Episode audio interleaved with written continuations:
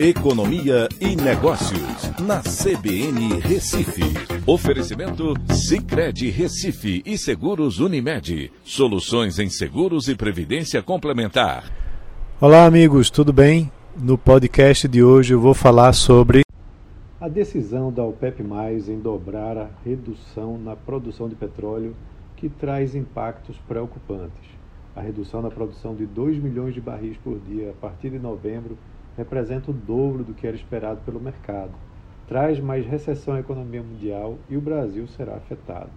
A decisão aconteceu na semana passada, na reunião da OPEP+, cartel dominado por Arábia Saudita e Rússia, dos maiores produtores mundiais, e foi uma resposta à iniciativa do G7, que é o grupo das sete maiores economias mundiais, que queria reduzir o preço de compra do petróleo russo, como sanção econômica à invasão na Ucrânia.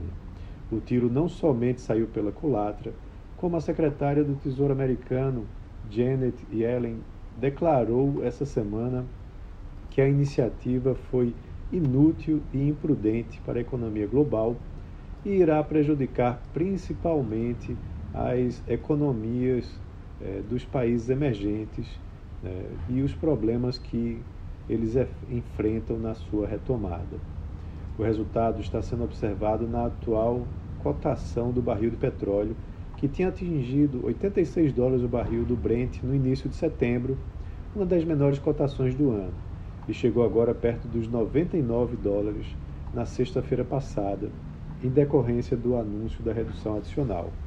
A situação é péssima para todos os envolvidos pois o preço do petróleo vinha caindo por conta da expectativa de desaceleração da economia mundial, que derrubou preço, os preços das commodities como resultado do aumento de juros da maioria dos bancos centrais para combater a inflação. Agora, o aumento do preço do petróleo traz mais recessão para os diversos países, pois o petróleo mais caro traz mais inflação e nova rodada de aumento de juros nos países o ciclo recessivo termina se alongando por mais tempo, retardando a recuperação seguinte das economias. No Brasil, a situação traz pressão para a Petrobras e sua política de paridade com preços internacionais. Os aumentos do preço do barril levarão a novos repasses para os preços da gasolina, impactando na inflação. O dólar em queda, por sua vez, pode ajudar a conter esse repasse. Então é isso. Um abraço a todos e até a próxima.